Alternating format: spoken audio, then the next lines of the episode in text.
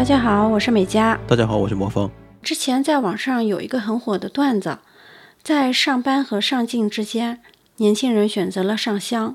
在求人和求己之间，年轻人选择了求佛。而在现实的生活里面呢，现在九零后、零零后都很热衷于烧香拜佛。从携程的一组数据里面就可以看出来，从今年二月份以来，和寺庙相关的这些景区的门票订单量就同比增长了百分之三百一十。而在这个预订门票的人群里面呢，九零后和零零后占到了百分之五十。正好马上要到年底了嘛，许多人开始计划圣诞节、新年或者寒假到日本去旅游。所以我们就来介绍一些日本著名的求神拜佛的寺庙啊、神社，希望能给大家在做日本旅游攻略的时候提供一个新的思路，还给大家提供一些参考。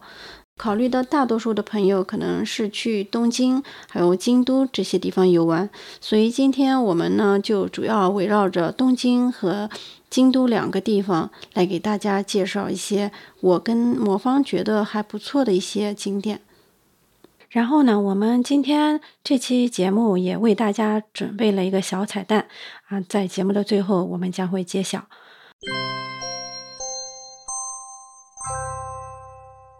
日本那个寺庙和神社加起来大概是有十五万八千，在日本的话，便利店只有五万六千个，寺庙和神社加起来，它的数量已经达到便利店的大概三倍。你想想，就是 日本应该是隔几步就有一个寺庙，或者隔几步就有一个神社。对，真的是非常多。可能在别的节目里面提到过吧。日本如果神道教或者就是说以神社信仰为基础的这种神，它有很多。然后全日本是据说是八百万神的国家嘛，这个是由来已久的，所以说呃草木啊，所有自然啊都可以变成一个神，变成一个神灵，尤其是在现在日本可能是一亿多亿人，一亿两千万、一亿三千万大概这样的一个人口，在更早之前，日本可能没有八百万人口的这个时代肯定是有的啊，所以从那个时代来讲的话，呃神比人都多，就是说呃可能。呃，两个神保佑一个人这种事儿都是有可能出现的，所以超超超过超过私人定制的这个规模了，已经真的是非常非常多。所以说，相应的神社也很多，而且就是在以后一会儿我们可能会讲到啊，就是说，嗯，神社的话也分总镇守啊，或者收控长总本山的这样的一个概念。所以，嗯，以拜一个神的话，全全国有很多神社都是拜一个神的，所以。从这个角度来讲的话，真的是神社到处都是，满地都是。大家可能印象里边，可能国内的朋友可能觉得，比如说一个庙或者一个寺啊，都是规模非常大的，像山整个一座山啊，像少林寺啊占了一座山之类的，不是这样。那日本，你可能随便，尤其是神社吧，但不是以规模大小来论的，几根柱子搭了一个地方，或者在那个天台上边。搭了一个鸟居都算一个神社，神道教那种自然信仰就遍地都是。具体一点说呢，比如说刚才我们提到的，就是神社还有寺庙，它是两种不一样的体系啊。就是寺庙的话，基本上是也不是说基本上，寺庙的话都是拜佛的，就是说佛教传来日本以后，然后才逐渐形成的寺庙。然后神社呢，就是日本比较古老的、比较传统的那些呃自然信仰。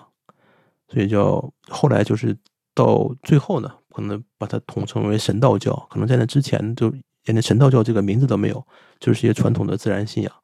嗯，所以这次呢，我们节目主要介绍的是神社。其实日本的神社一共按照级别来分的话，从高到低是分五种。嗯，最高的是叫神宫，比如说我们说明治神宫，对吧？然后下面第二级是宫，第三级是大神宫。接下来就是大社和社，我们给大家介绍一下神社参拜的方式。其实我们上次在那个东京的 City Walk 那期，我们也讲过，进鸟居的时候呢，中间那条路是给神仙走的，我们进去的时候是不可以在中间走，我们只能从这个大路的两侧走过去。然后一进门的话，应该会有一个洗手的地方。先洗左手，再洗右手。第三步是漱一下口，先洗净身体，然后去进行参拜。主要是四个步骤。第一步是塞钱，第二个是如果上面有那个铃铛的话，摇一下那个铃，铃是摇两下，铃声响完了以后击掌击两下，然后双手合十。刚才佳姐说的这几个步骤以外，可能再加两个步骤的，就是你进鸟居之前，我也是观察旁边的人啊，日本人进鸟居之前，大家可能要行一下礼，然后从鸟居出来的时候，可能还要回头行一下礼。然后，那我们接下来就来介绍一下，按照目的不同，我们应该到哪边去求比较灵一些比较有名的地方。对对对，就是目的啊，还有自己想实现的愿望啊。根据这个愿望不同，然后需要拜一个什么样神社？比如说，呃，想求事业去哪里啊？或者想求姻缘去哪里啊？我们可以按照这个逻辑来，大家给大家介绍一点。我们先说一说求姻缘呢，还是求事业？先说哪一个呢？都可以啊，先求事业吧。现在是事业，感觉比较重要。我们来说一个求事业的啊，从这个开始，先说一个比较规模大的吧，就是日之神社，日文叫斜叶进甲啊。日之日就是太阳那个日，然后之的话是树枝的枝，日之神社。这个神社呢，在什么地方呢？在可以说东京的正中心了吧，在东京非常正中的一个地方。它在千代田区永田町。大家听到永田町这个词，大概是应该能知道是一个什么样的地方了吧？就是对，就是日本的国会政政治中心，对日本的国会啊，然后日本的一些官厅啊，都是在永田町附近的。首相官邸在这儿吗？对，就是首首相官邸也对，就是永永田町的话，就是可以等于日本政治可以划等号的这样一个词。所以日之神社呢，在永田町，而且位置还是比较正的一个地方，就是非常东京的正中心。刚才佳佳也提到，首相官邸呢就在日之神社那个山的后边。日之神社在山上，山的下面就是日本的首相官邸。日之神社呢，算是东京的一个主神社吧。这个要真正讨论神社的话，真的是非常非常复杂，因为本身刚才也提到了神也非常多，然后流派也非常多，而且一个神它有很多神社，而且就是说这个是什么时期的，什么时期又重建的，什么时期初建的，这都很复杂。我们这个只能做一些简单的介绍。就是说，日之神社呢，它最开始的源头不是在东京，它是在穿越卡瓦龟。可能在日本住过的朋友知道，卡瓦龟被叫小江户，是一个保持的比较完好的，然后有一些古建筑的这样的一个马基这样的一个一个街区。最开始源头是在穿越的，大概应该是七百多少年的时候，然后当时呃在江户筑城了以后。就是太田道观这个人在江户筑城之后，他就是说江户应该有一个保佑自己的这样的一个神社，然后把在穿越的这个日之神社搬到了东京，是这样的一个过程。那它里面记得好像我听说是一位是山神，里面会有一个神像是猿，不是犬，它不是狗，是一个猿的那种形象。对对对，它叫大山炸神。欧亚马库伊诺卡米，就像佳姐说的，它是一个山神，但是这个山的概念就是更宽泛一点，就是不是说就是山的神灵，那个山有大概有土地或大地的这个意思，所以它就是一个，它就是一个非常怎么说呢，像大地之神的这样的一个神，这是远古的日本神道教的一个神啊。大家可能对日本那些古世纪啊，或者那些书有有过涉猎的朋友可能知道。就是最开始天照大神，他是他的祖祖先是一个什么样的？然后一他的兄弟姐妹啊，然后他的家族啊，每个人都是神嘛，所以可能是更非常远古的这样的一个神，就是像嗯大地之神的这样的一个存在吧。很多日本的神道教会有这样的一个关系啊，就是神的话是神，然后神有一个他的神使，就是一个动物，呃，下面就是和他关系比较近的一个动物，就是猴子。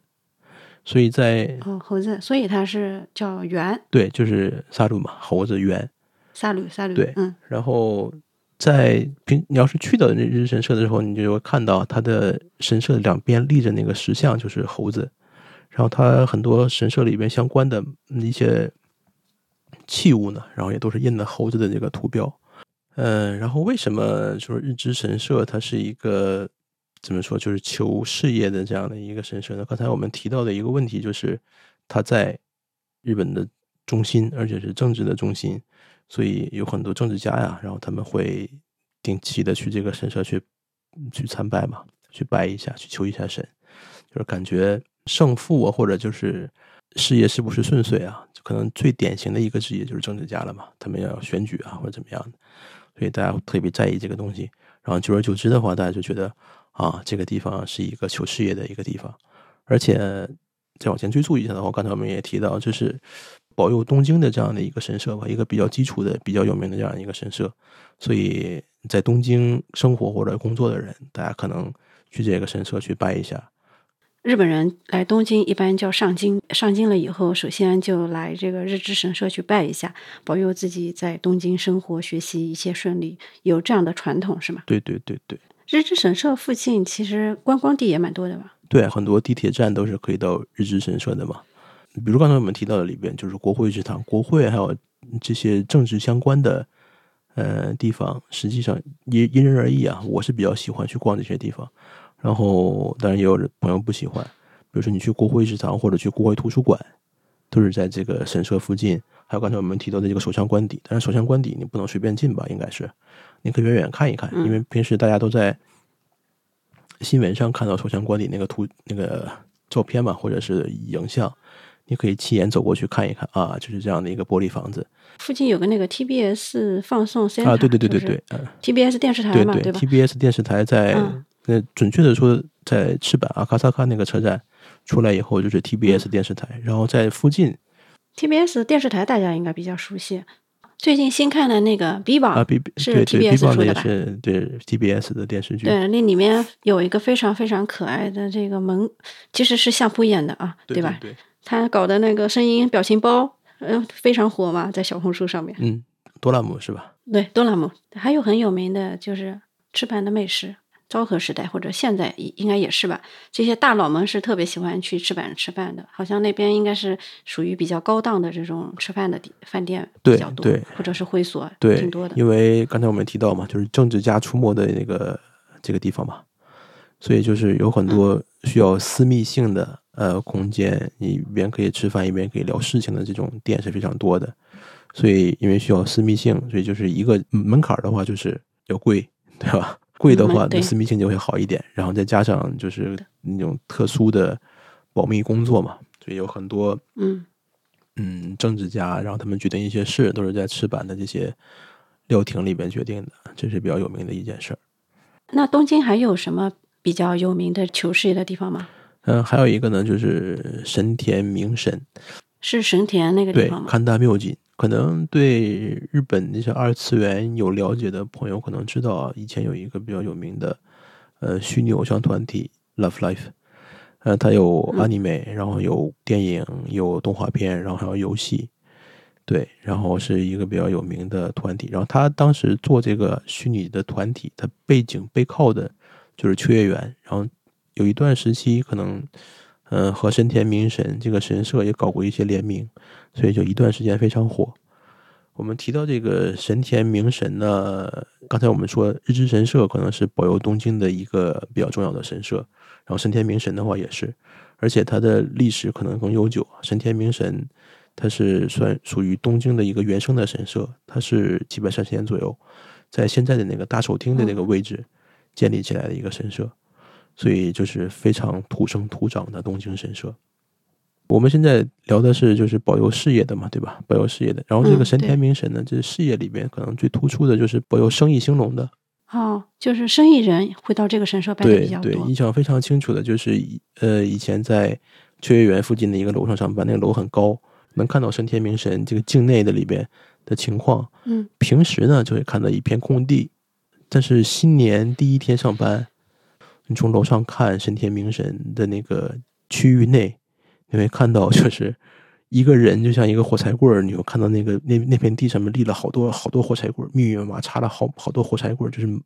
就是说那天去参拜的人特别多，遍地都是人。那不是跟我们中国就是比如说大年初八这些呃做生意的或者呃公司都会放鞭炮。祈祷今年的生意兴隆啊，财源滚滚。而且刚才我们也提到，就是神田明神，在现在的话，这个位置在秋叶原啊，还有千岛米子，还有水道桥这附中之间的这样一个位置。它最开始建立的时候是在大手町，所以大手町附近的那些公司，大年的第一天工作日去神田明神去参拜是非常有传统的这样的一件事儿。比如说我现在的公司，嗯，当然不是每个部长都都都这样啊，就是以前我经历过的几个部长中的有一部分，他们上班第一天都要我自己去神田明神，然后会参拜，然后会拿回来一个日文叫熊手，就是像大耙子一样的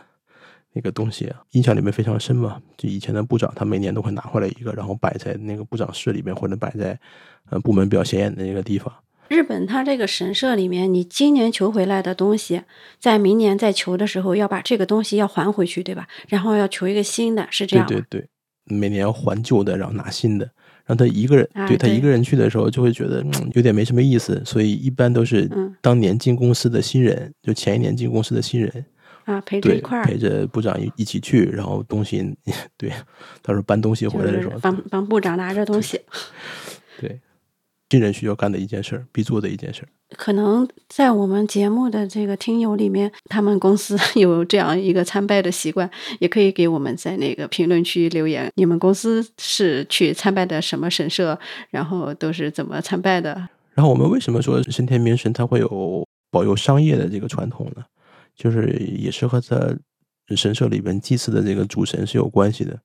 呃，你们主神呢有三个，一个是大黑天，还有一个就是惠比寿，都是七福神里面的两个人啊。我到现在也不是很清楚这个七福神到底是一个什么来历啊。印象里面可能和中国的那个八仙过海里面的八仙好像有有一些相似之处，但是也不一样。然后这里边的大黑天还有惠比寿，惠比寿日本叫 a b s 嘛，然后东京有一个有一个啤酒就叫惠比寿，对对对，还有一个地方也叫叫惠比寿，一个站也叫惠比寿，对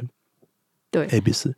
然后他是那个形象就是一个钓鱼的人的一个形象嘛，然后大黑天是拿着一个大口袋，然后拿着一个葫芦的这样一个形象嘛，我没记错的话，那这两个神呢都是保佑生意的这种比较有名的一个神，而且像比如说，呃，为什么说呃钓鱼的这人是保佑生意的？可能就是以前江户还不叫江户的时候，能不能钓到鱼，可能是和自己的生活息息相关的嘛。以前都是靠天吃饭对对对？要么就是农民，要么就是渔民。对，所以大家就是说嗯对，嗯，保佑一些生产啊，或者保佑一些生计的这样的东西，就慢慢的演化成现在就变成保佑生意兴隆啊，事业顺遂啊，就这样的一个呃一个过程吧。然后这是其中的两个，还有一个神就是我们以前提到过的，就是平将门泰拉诺马萨卡多，然后他也啊，平将门就是那个头从京都飞到东京的这个一个神奇的故事。对对对对，然后他的那个那个头的呃坟头的种在大手町，然后他本身的就是把它作为一个神来祭祀的话呢，就是后来合祀到这个神田明神，所以现在神田明神的话就是三个人，而且平将门这个人他在东京人的心目里边，或者这整个关东地区的人心目里边，就是代表关东人的反抗当时关西的这个朝廷的压迫的这样的一个领袖一样的人物，所以他也有保佑东京的这个这个意思。而且以前提到过，他是一个比较邪门的一个人啊，所以嗯，就是为了安抚他，所以把他也放在一个神田明神，就各种各种各样的故事，还有各种各样的呃逻辑混在一起，所以说神田明神呢，也是东京一个比较重要的神社。其实也适合在东京 City Walk 的时候到这个圣田明社来顺便来看一下。嗯，是值得一去的一个地方。如果在东京旅游的话，那么就介绍了是日之神社和神田明神。很多朋友他会去关西旅游嘛，关西旅游的话，那京都肯定是必去的，金阁寺啊、银阁寺啊，大家肯定都是会去的。如果想要求事业顺利的话，其实还有一个地方是可以去，福建道和大社。伏羲密伊那里这个地方我挺熟的，因为我刚来日本的时候就是住在这个大社那个福建道和大社附近的，就是走路也可以走得到的距离，就是非常近。但是当时没有去过，第一次去福建道和大社呢，应该是上了大学之后了，又回京都玩的时候去了一次。它在京都市的福建区，福建区是一个离怎么说呢？京都如果要是以京都站为界的话，北面、南面，然后这样可以划分一下。所以说北面的话，应该是就是说我们比较熟知的一些京都的东西都是在京都站的北面，呃，应该是十条以北吧，都是在京都站的北面。然后十条哈八条以南可能是在京都站的南面，所以是京都福建大社是在京都的南面，这个是一个大概的具体的地理位置。然后福建道和大社它的历史也比较悠久啊，应该是刚才我们提到，呃，神田明神啊，或者就是说呃提到日之神社，提到神田明神嘛，大概是公元七百三十年左右就已经建立了。然后福建道和大社呢也差不多，大概是七百多年，七百一十一年的时候就我在现在这个地方就已经建立起来了。它这个名字叫道和，那应该是跟这个稻子啊、庄稼有关系吧？对，因为大家也都知道嘛，就是日本是一个以种水稻为主食的这样一个国家，所以就是稻贺就是指我理解就是指稻穗的意思吧。在年代久远的时候，基本上就是求风调雨顺，保佑能够丰收啊之类的。嗯，那它这个里面供的是什么神？中文说是比较难读的一个名字啊，叫羽家之御魂大神。我发现日本那个神的名字特别长啊，对对，有有的比这个还长的，大多数都是非常长。对，呃，因为那个大家读过日本书记啊，或者哪怕没读过的，可能听到过啊，日本书记啊，还有古诗记里边关于日本建国的或者日本创世的，呃，记载有很多嘛。他们每一个神，就天照大神，他有别的名字。嗯，天照大神是他一个什么像简称一样的，其实他有很长很长的那个非常长的名字，然后什么什么什么什么楚楚楚尊氏，各种各样的名字是非常非常长。所以这个与之这个道和大社里供奉的一个神呢，与家之御魂大神，可能也是一个比较缩写的一个名字，他还还有还有别的一个名字。应该还有全称，这个 还不是全称，对吧？对，所以但是这个神呢，在日本人普遍的这个说法就是叫，嗯呃，伊奈利萨玛，道和神吧，嗯，他就是保佑风调雨顺的这样的一个神。嗯，而且刚才我们提到嘛，可能就是在当时那个年代啊，风调雨顺呢，就是生活的一个保障，所以呃，衍生到现在，就是说呃，事业或者销百啊。就是说事业或者生生意的这个保障，就延延伸到现在那个意思。刚才你说这个东京，它那个日之神社，它是有那个神，它有一个神使，是一个猴子，对吧？对对。这个神的话，它应该也会有神使吧？大家提到道和神社的话，有一很大一个误解，就是道和神社是拜是供奉狐仙的，这个不对啊。就是刚才我们提到这个道和大社，它。供奉的神，稻穗之神，对，是是一个神，对，他是一个神。狐是一个什么说法呢？印象里边说，为什么稻荷大社里面都有狐狸呢？就是刚才佳姐说的，实际上是这个稻荷神的他的动物的神使就是狐狸，所以就是在稻荷大社的门口啊，或者什么地方呢立的石像，有很多狐狸的这个石像，就是这个原因。狐狸在平时在山里面活动嘛，然后它经常会在比如说人多的地方出现的时期，就是。收获的时候，经常会有狐狸下山，然后出没，然后给人的感觉就是每到收获的时候，然后神仙派狐狸来看一看今年收成怎么样，大概是这样的一个说法。然后提到这儿，我们呃往回说一下啊，就是日之神社的后山吧，靠近赤坂还有赤坂见富那一侧，也是下山的路是一排鸟居，也是非常壮丽的。可能在东京啊，那是后门，对对对，后门日之神社，而且我们刚才提到日之神社。供奉的是山神嘛，然后这个后边这个有鸟居的地方，一般都是道和神社嘛，实际上是另外一个神社了。嗯，这是在后山，然后是也是一排沿着楼梯建的一排鸟居，规模呢没有福福建道和那规模那么大，但是也非常的漂亮，是在东京比较少见的一种一排一排的鸟居的比较有名的这样的一个地方了。虽然京都站以南可能最有名的观光地就是福建道和大社，但是它周围呢还有几个备选的，一个就是东寺，东寺有一个五重塔，应该是非常漂亮的一个塔。对我印象里面，现在的这个东寺呢，可能是丰臣秀吉的儿子丰臣秀赖吧，丰臣秀赖还有他的妈妈，为了纪念他的妈妈建的。东寺本身历史很悠久，是规模比较大的一个一片一片寺院了吧。而且我印象里，晚上它会点灯，会有 light up，点灯的时候是非常漂亮的。而东寺里面供奉的佛像本身呢，也是属于国宝级的佛像了嘛，历史比较悠久，而且雕刻的真的是艺术性很高，我个人比较喜欢。大家有兴趣的话可以去看一看。这是一个东寺，嗯，我我还没去过，那我下次也去看。因为我刚才说了嘛，我刚才刚到日本的时候我就住在那附近，所以嗯没进去过，但远远的能看到东寺的五重塔，晚上点灯的时候非常好看。对，嗯对。然后还有呢，就是我个人比较喜欢的一个地方就是京都站，因为京都是一个非常古老的一个城市嘛，建筑物也很古老，但是和那个不一样的就是京都站设计的非常新，非常的现代。我最开始到京都的时候，看到京都的车站，觉得哎，这个车站感觉设计的好酷啊，就是通体黑颜色的，从上到下是建的很高，可能到十一层，都是没有天顶的，都是不分开的，就很长的一个楼梯可以到十一楼，感觉非常开阔。然后每次到圣诞的时候，都会在这个楼梯之间立一个很大的圣诞树啊，中间有一个舞台，在圣诞树前有各种各样的表演。对，然后楼梯这时候那个楼梯就可以当成那个观览席，大家坐在上面看表演。这是我刚到日本的时候有这样的一个印象，每次觉得到京都车站的话，都觉得心情非常舒畅，非常开阔。对，所以京都车站也是一个比较好的选择。然后京都车站附近呢有一个京都塔，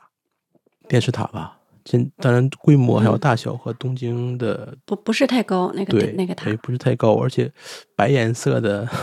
就是对对对，看着有点旧旧的、对，有点旧，旧的，和东京塔，还有那个东京 Sky Tree，就是，但是确实也是京都的，因为京都本身整个建筑物就非常的矮嘛，没有那么高的建筑物，所以它那个塔就足够了，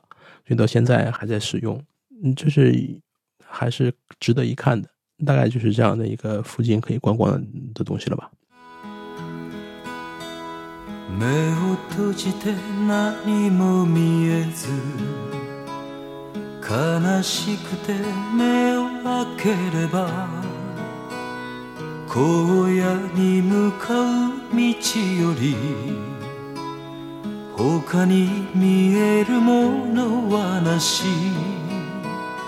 ああ砕け散る定めの星たちよ。せめてひそやかにこの身を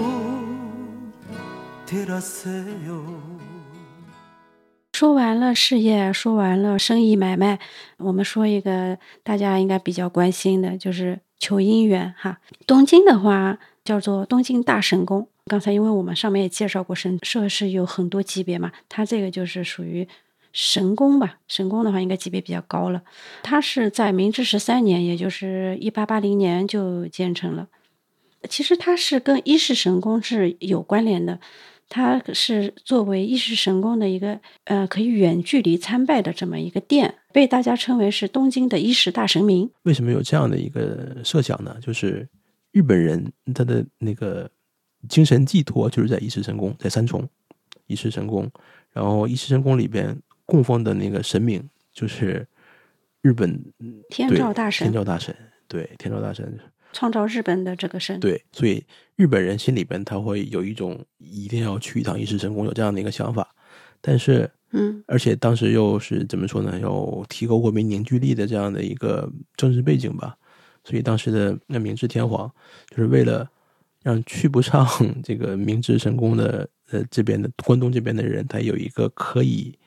像可以拜对可以的地方相。相相当于你去了明治神宫这样一个拜的地方，所以就我建立了这个东京大神宫。毕竟山重县那个那个年代可能还去不是那么方便，交通还没有那么发达，对吧？还是有负担的。就是就就算现在嗯你让我去山重县的话，也非常麻烦。新干线不到的那个那个地方，你要先坐新干线先到名古屋或者到到京都什么地方，然后你还要开车再往下走去那个半岛，还是挺麻烦的。对嗯，是的，对，所以他们在当时在东京，明治天皇在东京建了一个东京一世大明神，然后后来就是现在的那个相当于东京的一世神宫嘛，就是现在的嗯这个东京大神宫。对，虽然他是那个天照大神啊，后来这个神宫就被作为一个祈求姻缘的这么一个神社，这这是为什么呢？因为这个神社里边嘛，除了供奉天照大神以外呢，还有他供奉了造化三神。这个造化三神呢，就是它的名字里边都会有那个姆斯逼这个字样在里边。然后这姆姆斯逼就是对结婚那个结字那个对繁体对字，对对结或者是复，而且这个姆斯逼本身就有这个绑在一起、绑定，然后呃这样怎么说呢？就是连在一起这个意思嘛。连在一起，就像月下老人把两个人嗯连接在一起，对对对用一根红线，对吧？对，所以就是嗯呃嗯，可能有这层意思在里边吧所以就是引申而来对。大家都觉得去东京大神宫求姻缘是比较准的、比较好的。地点大概是在饭田桥和九段下这个这个地方。九段下的话，其实也是日本赏樱的一个好的地方，非常漂亮。嗯，对，叫千鸟的园，对吧？在皇居的嗯外号有个千鸟的园的地方，然后冬春天的时候会会有很多樱花在河边盛开。对，然后会有很多人坐在那个樱花树下面，喝着酒啊，谈着天。对嗯，然后千岛的园那个地方还可以划船赏樱花，是在啊，对。，我在那边桥上面拍过一张照片，特别漂亮，有人在划船，然后两岸就是樱花，特别美，看过去。对，所以就是去看了一眼东京大神宫，周围的话还是有很多选择可以选的。呃，比如说我们之前 City Walk 介绍过，呃，那个附近就是说从呃饭田桥、隧道桥、饭田桥那一线，然后一直到神乐坂，包括东京巨蛋啊，就是那一圈都是离东京大神宫实际上是不远的，走路可以去的一个范围。呃，这是一个选择，就是向北的话是那样，是是这样的一个路线，然后向南的话，就是刚才我们提到九段下，然后千鸟苑，就是已经到皇居了嘛，九段下皇居，然后还嗯。有、非常有名的那个武道馆，对武道馆，前一段时间李宗盛开演唱会的那个武道馆，对，就这个地方其实是很值得一去的。说完东京的这个求姻缘的地方，我们再给大家介绍一下京都。京都的话是有一个地方叫八坂神社，呃、八坂神社的话本身它还是有一个有一个官网，我们会把这个网址可以贴到 show notes 里面。八坂神社呢，知道的人可能比较少嘛，不是那么多，但是是非常有名的一个神社啊。大家应该都知道有一个叫奇缘记，这个非常有名。对然后八坂神社其实是在它这个奇缘这个地方。对，然后我们刚才也提到八坂神，就是神社一般都建在山上嘛，然后说这个，然后八坂神社是在这个吉翁的四条的山上。八坂神社可能嗯没有那么有名啊，就是说和福建道和大社比起来没有那么有名，但是它也是规模非常大的一个神社，因为它那个神社里面呢供奉的不只是一个神啊，当然每个神社里面供奉的都不是一个神，刚才我们提到的每个神社里面它都是两到三个或者三到四个，但是这个八坂神社的里面供奉的神非常多，呃，应该有十几个吧，应该有非常多。然后它里边的那个主神最重要的一个神叫素见明尊，这个是它的主神。但是我们刚现在提到的这个八坂神社，它是求姻缘嘛，对吧？我们提到它是求姻缘比较，然后求姻缘的这个神呢叫大国主命。你到那个八坂神社里面，你能看到，就是最大的那个本殿，它里面供奉的是素见明尊。然后第二规模第二大的就是这个大国主命，就是对它的这个殿，然后里边还还有很多更小一点的殿，然后每个殿里面住的都是一个神，但是所以就是最大的两个，一个是素见明尊，还有一个是大国主命。然后大国主命呢，就是保佑姻缘的这样的一个神。在日本的古世纪里面有一个这样的故事，就是说这个大国主命当时他是救助了一个就是被好多好多神在这个呃霸凌的这么一个小白兔，然后后来这个小白兔就嫁给了他，是有这么一个就是美妙的一个传说，所以大国主命就被认为是就是保佑姻缘的这么一个神。如果再补充一下的话，就是呃，求姻缘它也分很多种嘛，就是说呃，你可以求修成正果的，然后你也可以求新的点阿一的，就是新的新的就是相遇的，对对，相遇遇到遇到新的人的，遇到八坂神社这个地方求的姻缘，就是说遇到新的人的这种概率。在八坂神社里面呢，其实还有好多社，小的社，其中有一个叫美玉前社。那我们顾名思义，从名字上能看出来美，对吧？那这个地方还可以来求一下，让自己变得更美。我觉得这个，如果我们这个有女性听友的话啊，到这个八坂神社来，那顺便去求一求，让自己永葆青春，也是不错的。对，这是刚需。我们刚才也说过那个奇缘记，对吧？嗯，嗯，吉翁马斯里对吧？对。那个呢，《奇缘记》的话，其实今年规模搞得很大，我我记得就是搞了很多观览席嘛，那些票好像都是卖给这个国外的游客的，最贵的好像是要上百万上百万日元，是吧？这么这么贵吗？嗯，我对呀、没有涉猎过，嗯价格这么高，但是很快都被预约掉了。当然，它那个费用里面除了包括就是你可以近距离的来看这个马茨里哦，这个祭祀活动，然后他还会给你就很多京都有名的这种就比较高档的这些料理，就是你一边可以坐着吃，就可以喝着喝着京都的那个茶，然后再吃着京都的那种料理，然后一边看着这个马茨里，嗯，觉得应该还感觉是非常不错的。可能和我这种没有钱的人还是有一定差距的世界。哦对对对财力财力雄厚的听友呢，可以考虑一下。好，然后我们现在嗯提到这个给乌马茨里嘛，就是是在这个嗯八坂神社附近的，然后是一个非常大的一个一个盛世啊，每年在京都嗯这个可能算说是京都第一大的一个盛世，可能也不为过吧。所以，嗯，这个是一个呃比较好的一个选择，但是它毕竟是一个时期之内的，它不是通年都有的。然后，但是八坂神社嘛，然后又是京都四条，应该京都最繁华，从古至今就是最繁华的一个地方了吧？它附近还有许多其他的地方可以选择。大家比如说八坂神社的话，附近再可以去的比较推荐的地方，不得不提的就是清水寺。像八坂神社和清水寺是连着的，你从去清水寺的话，可以走再往山上走一点，可能就是八坂神社。对，然后从清水寺下来，一直到四条那条路，就是非常非常有名的一条路，有很多那种木质的古建筑啊，那些房子，就两边都是那种房子，然后从山上一走下来那条路，呃，就是清水寺和八坂神社，呃，都可以去的一个地方。所以去八坂神社呢，也可以考虑去一下清水寺。然后还有一个就是我个人比较推荐的，就是在八坂神社再向山上一点吧，在八坂神社和清水寺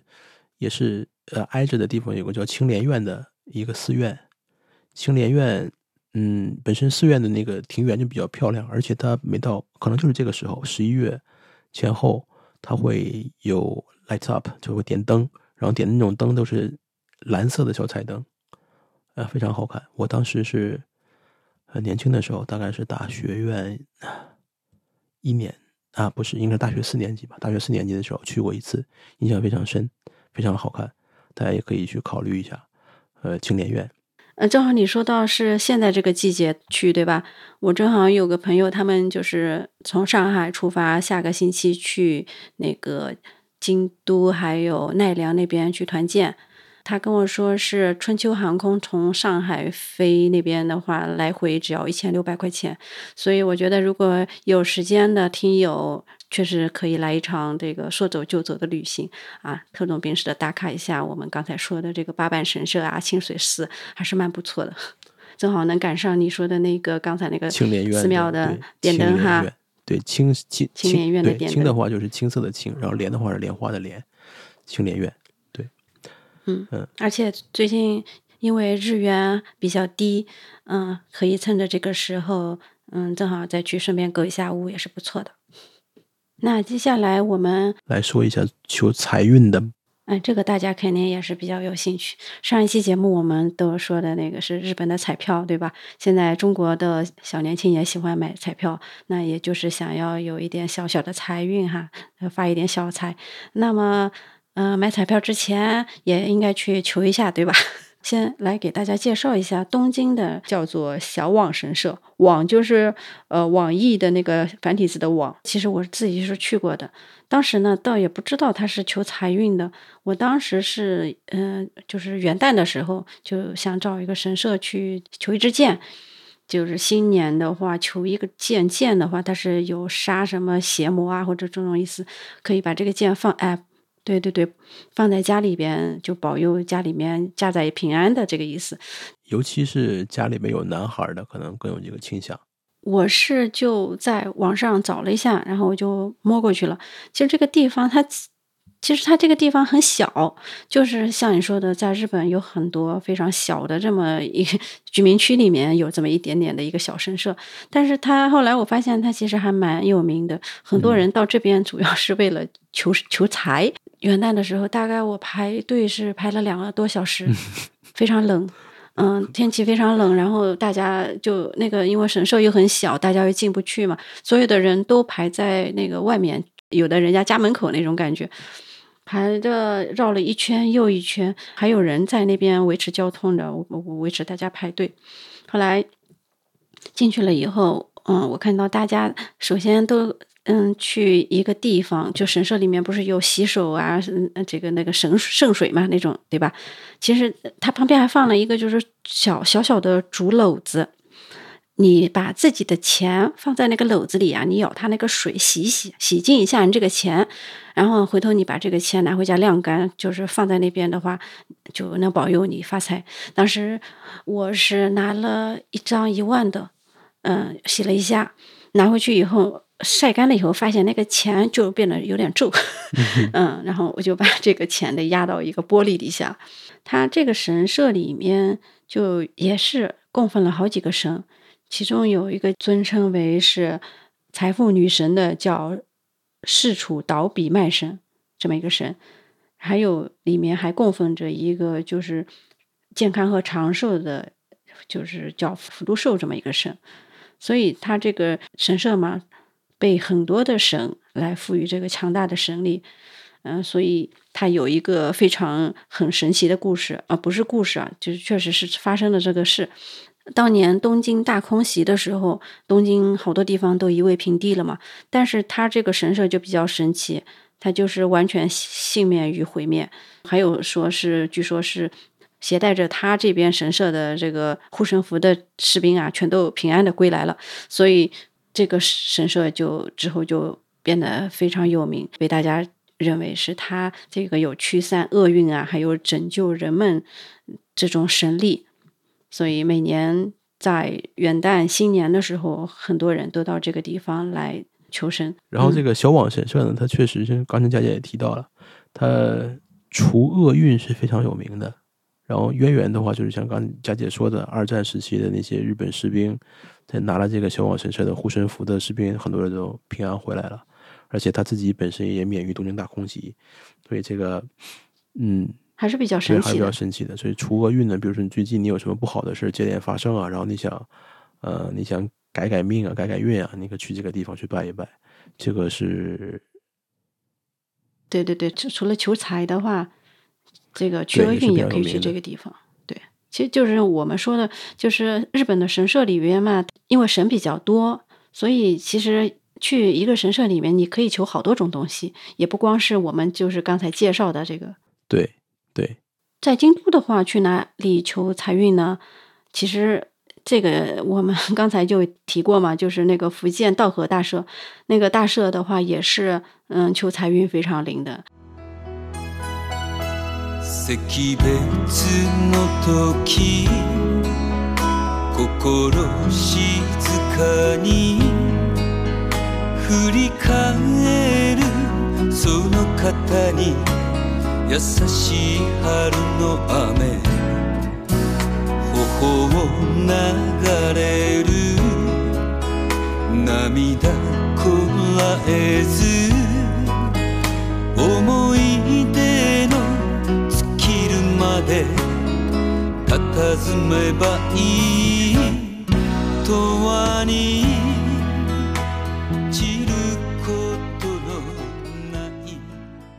说完了财运呢，哎，我们就要给这个家里边有小朋友的、有学生的来介绍一下，求学业的话应该到哪里去呢？这个佳姐也是硬性需要的，对吧？对我们家现在今年是初三嘛，中考。对，马上中考。七月份的时候去日本旅游的时候，曾经我也是想去这边求一下，但是后来因为嗯行程比较紧，就就没有去成。所以在这边呢，就给大家介绍一下啊这个地方。如果大家去的话，有时间的话，方便的话，那就可以给顺便给家里的小朋友求一个护身符啊。但这个地方其实我们在前面一期那个 City Walk 的时候也介绍过。就是在汤岛有一个叫汤岛天满宫，嗯，简称就汤岛天神。在日本，如果你要是想求学业的话，求的是同一个神，对吧？对，非常非常非常有名的地方都是天满宫，各地的天满宫。然后这个天满宫里边供的这个神呢，就是菅原道真，就是这样日本的学问的神。所以我们现在我们到现在为止这这种介绍呢，就是东京、京都，然后这样介绍了各种各样的神社。然后在求学业这里边呢，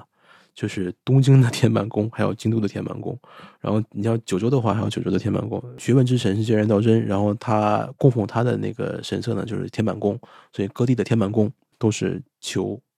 学业的，这个都是没有问题的。呃，东京的天满宫它就在文京区的汤岛。那文京区大家肯定知道，就是东京的一个文教区嘛，就是像东京大学啊什么，还有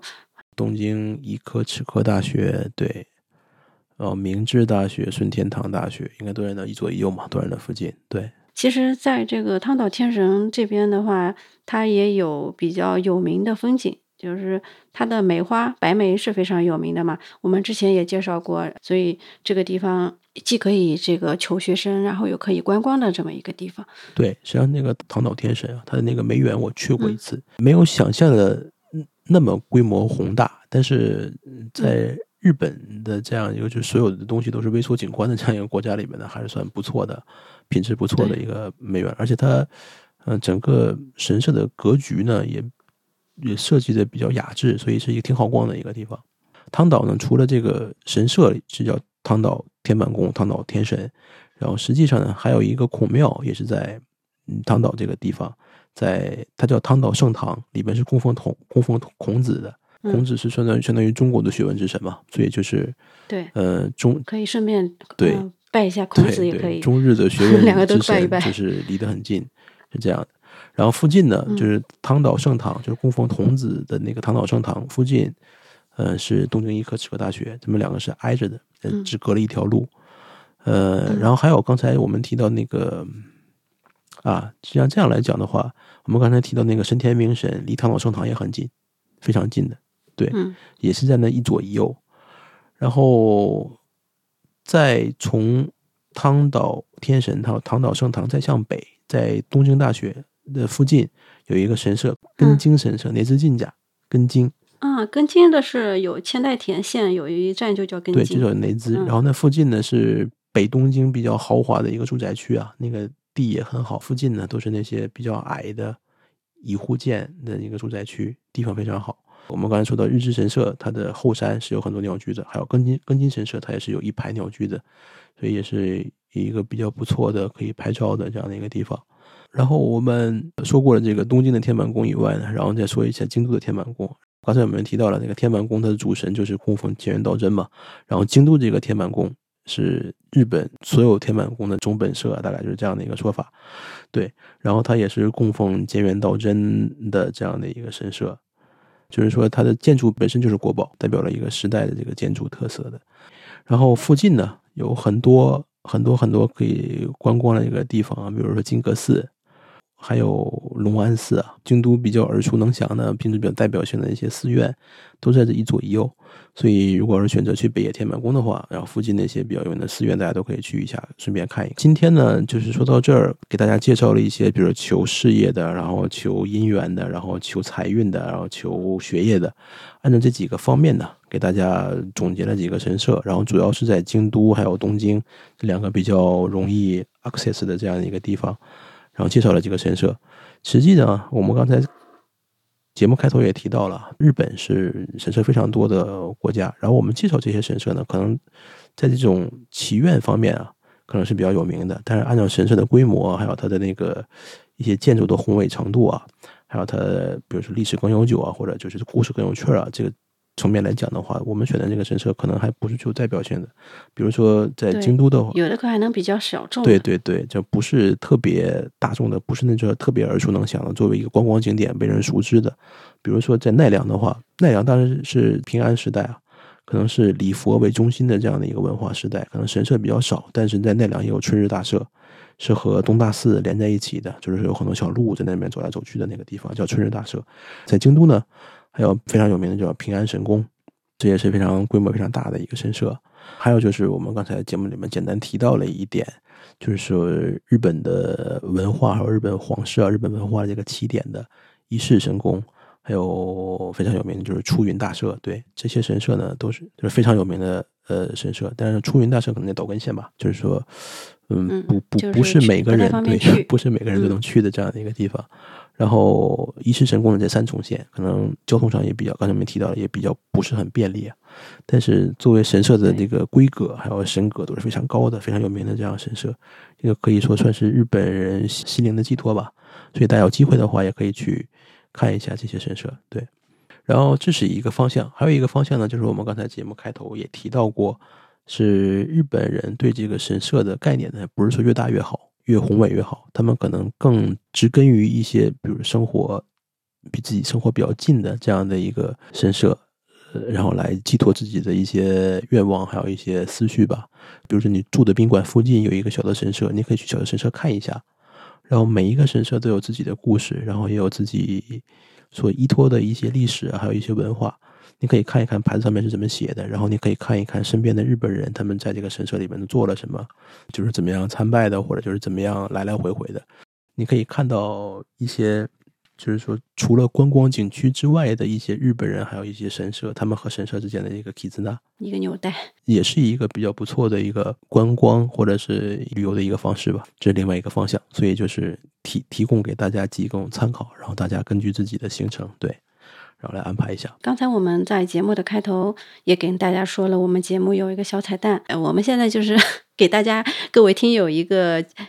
机会，大家可以把自己想要祈福的内容，呃，写在我们的评论区，到时候我们会把这期节目评论区里面所有大家祈福的呃心愿一起，嗯、做在一张很大的一个纸上面，然后带到神社去记在那个绘马的上面。让我们节目所有的听友一起都在二零二四年有一个非常好的身体，有一个非常幸福的生活啊，然后有一个嗯非常圆满的、非常蒸蒸日上的事业，对，大家集体的许各自的愿，让我们的听友跟我们霓虹电波紧紧的捆绑在一起吧，对吧？大家大家就是有这么一个缘分。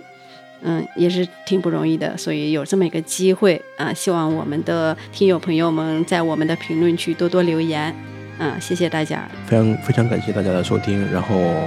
如果有什么愿望的话呢，可以写在评论区和我们一起分享。非常感谢大家收听，下次节目再见。下次节目再见。風は叫ぶ人の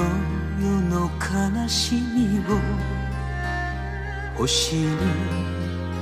抱かれたしじまの中で胸を開けば燃ゆる血潮の赤は共に混ざりて大いなる流れにとは夢見る。ゆえに儚く。人は